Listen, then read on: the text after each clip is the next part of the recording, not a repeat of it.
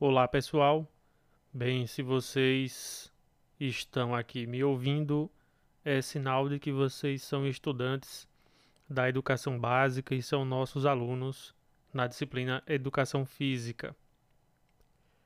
Eu estou utilizando esse espaço do podcast para justamente colocar aqui, passar para vocês o nosso conteúdo para as chamadas aulas remotas.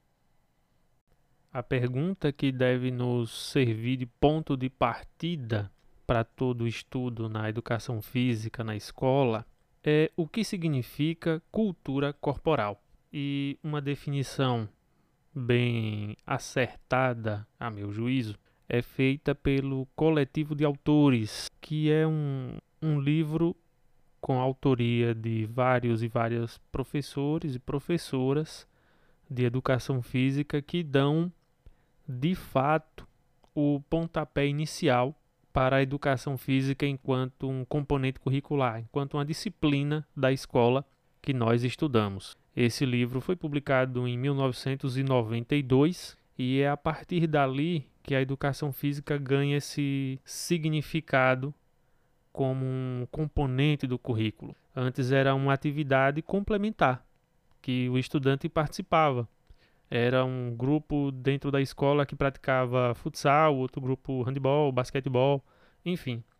É, a partir dos esportes ou de atividades físicas determinadas. O que é que o coletivo de autores afirma sobre a cultura corporal? Para eles, é, significa as atividades corporais historicamente desenvolvidas e acumuladas, como resultado dos conhecimentos socialmente produzidos e historicamente acumulados pela humanidade, e que necessitam ser transmitidos na escola para as novas gerações. Dentro da cultura corporal, essas atividades corporais são várias. Fundamentalmente, são cinco e nós precisamos entender aquilo que as define.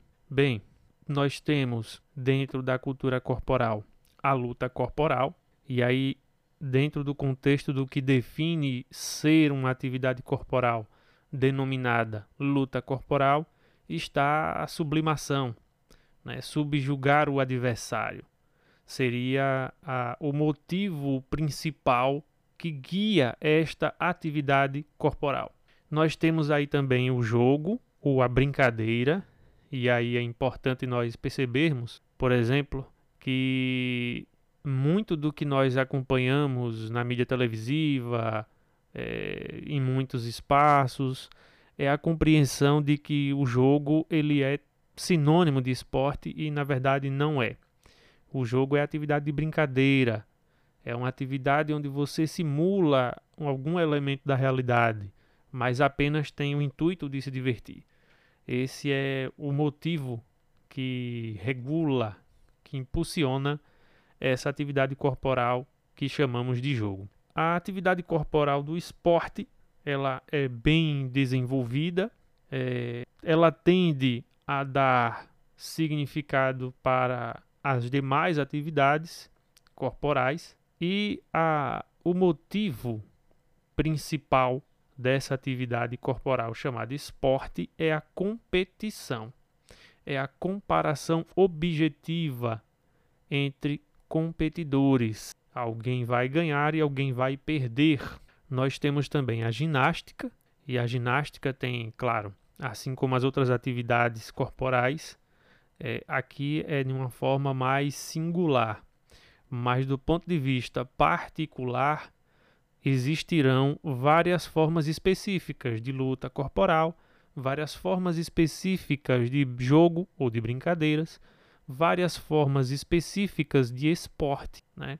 E várias formas específicas de ginástica. Mas qual é então o motivo principal que regula essa atividade corporal que nós chamamos de ginástica? É a exercitação do corpo, porque é através dessa exercitação do corpo que nós modificamos sua composição, é, a, nossa, a nossa aptidão física, e a aptidão física nós veremos conforme avançamos, que pode estar relacionada à saúde ou às habilidades atléticas. E por fim, nós temos também a dança enquanto atividade corporal que compõe a cultura corporal. E na dança nós temos também um motivo, um objetivo principal que determina, que diz o que é que você está fazendo, por que, que isso é uma dança e não é uma outra atividade corporal. E esse motivo é a expressão corporal. Então vejam, são esses motivos que determinam as atividades corporais enquanto tais. Ou seja, se você tem a finalidade simplesmente de exercitar o corpo, você não está necessariamente realizando a dança, você está realizando uma forma de ginástica. Uh, se você pratica qualquer atividade física que se enquadre enquanto ações de uma dessas atividades corporais, mas sua única finalidade é se divertir a, isso significa que a atividade que você está realizando, embora pareça com ações de uma outra atividade corporal, diz respeito à atividade corporal do jogo ou da brincadeira. Isso é importante perceber e notar. Acredito que é isso aqui de forma introdutória e que é uma retomada que nós sempre precisamos fazer para compreender o que é a cultura corporal o que são as atividades corporais, enfim, ficamos por aqui nesse conteúdo. Por fim, eu preciso também que vocês acessem o formulário correspondente a essa atividade, coloquem a turma, o turno, o nome de vocês completo e o código que eu vou dizer agora, 70123. Assim eu vou ter o controle de quem acompanhou a atividade realmente. Até a próxima.